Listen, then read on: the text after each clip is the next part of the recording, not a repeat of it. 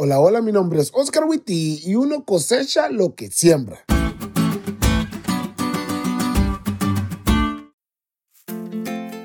Entre los dichos populares encontramos la frase uno cosecha lo que siembra. Esta es utilizada cuando a una persona le empieza a ir mal después de cometer varios errores.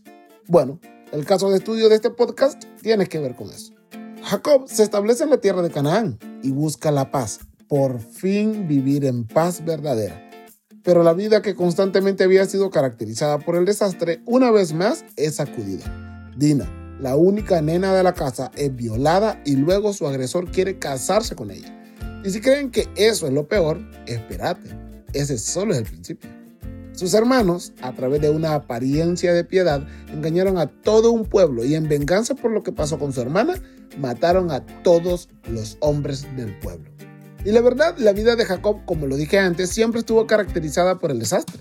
Desde que le agarró el talón a su hermano hasta que decidió demostrarle más amor a un hijo que a otro. Y aunque en esta ocasión él no fue quien se equivocó, los errores cometidos en el pasado cobraron una factura en su, hasta ese momento, pacífico presente es que uno siempre cosecha lo que siembra. Tantos años de venganza y discordia con los que crecieron los hijos de Jacob por los problemas entre las esposas de su padre, algo que jamás fue refrenado, terminó la locura diabólica de sus hijos contra los siquimitas. Y reitero, esto último no fue culpa de Jacob, pero tantos errores sembrados dieron una cosecha lamentable.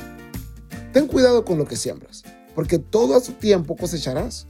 Si quieres gozar de buenos días en tu futuro, haz el bien busca al Señor y síguelo. Y todo lo que coseches será vida para vida y bendición para todos.